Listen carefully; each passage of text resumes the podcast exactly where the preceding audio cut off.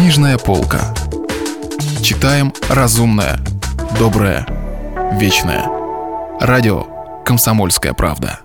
Александр Дюма. «Три мушкетера». Читает Стас Бабицкий. Продолжение. Часть 22. «И кто же рассказал вашему величеству эту сказку?» Все так же сдержанно произнес Детревиль. «Кто рассказал, сударь? Кто же, как не тот, кто бодрствует, когда я сплю? Кто трудится, когда я забавляюсь? Кто правит всеми делами внутри страны и за ее пределами?» Его Величество, по всей вероятности, подразумевает Господа Бога, произнес Детревиль.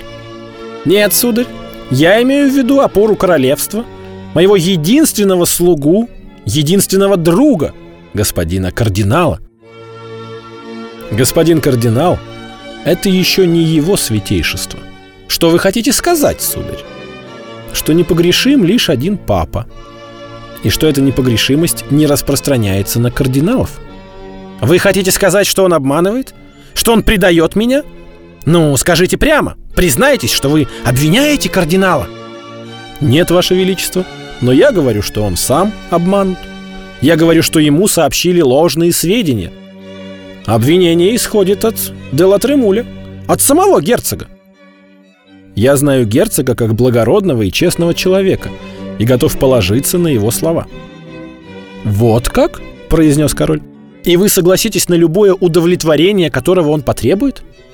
«Да, ваше величество». «Лашене!» – крикнул король. «Лашене!» Доверенный камердинер Людовика XIII, всегда дежуривший у дверей, вошел в комнату.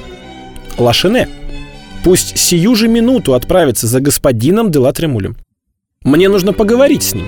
Но берегитесь, Тревиль, если ваши мушкетеры виновны.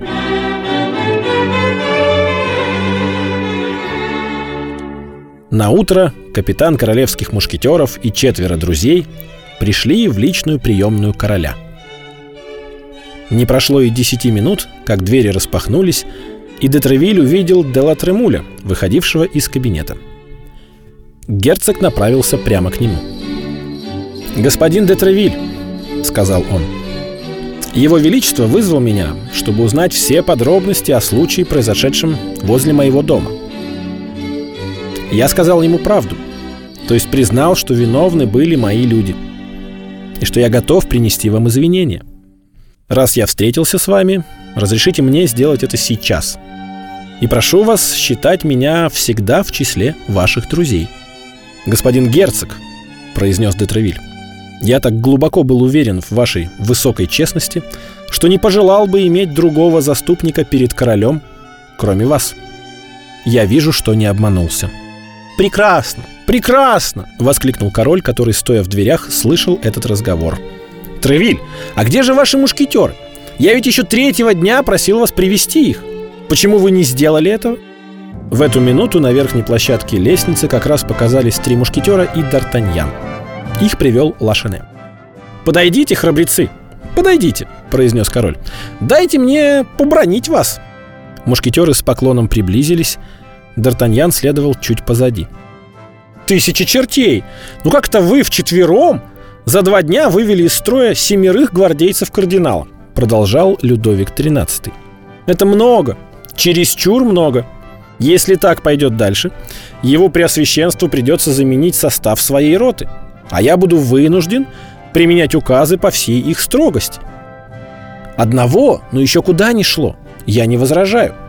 Но семеро за два дня, повторяю, это много, слишком много. Потому-то, как Ваше Величество может видеть, они смущены, перебил Детревиль. Они полны раскаяния и просят их простить. Хм. Смущены и полны раскаяния? Хм, я не верю их хитрым рожам. Особенно вон тому, с физиономией гасконца. Подойдите-ка сюда, сударь мой. Д'Артаньян приблизился с самым сокрушенным видом. Вот как?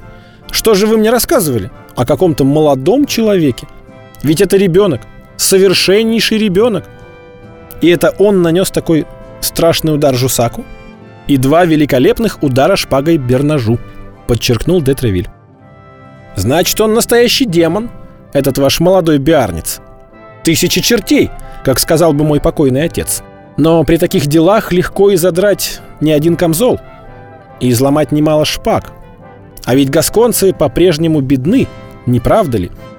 Должен признать, Ваше Величество, сказал Детревиль, что золотых россыпей в их горах пока еще не найдено. Хотя Богу следовало бы сотворить для них такое чудо. Что ж, в добрый час. Это мне по душе. Лашене, пойдите и поройтесь у меня во всех карманах. Не наберется ли 40 пистолей? И если наберется, принесите их мне сюда.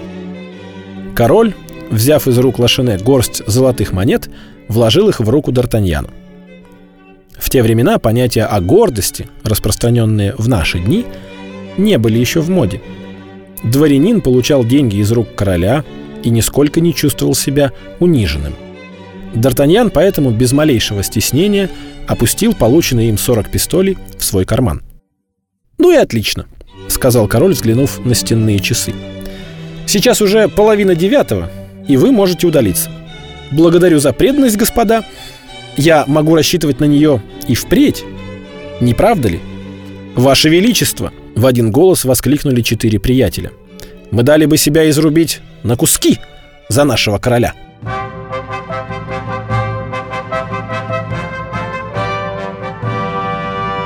Продолжение романа слушайте завтра. Если вы пропустили главу любимого произведения или хотите послушать книгу целиком, добро пожаловать к нам на сайт kp.ru слэш радио раздел «Книжная полка». Книжная полка. Читаем разумное, доброе, вечное.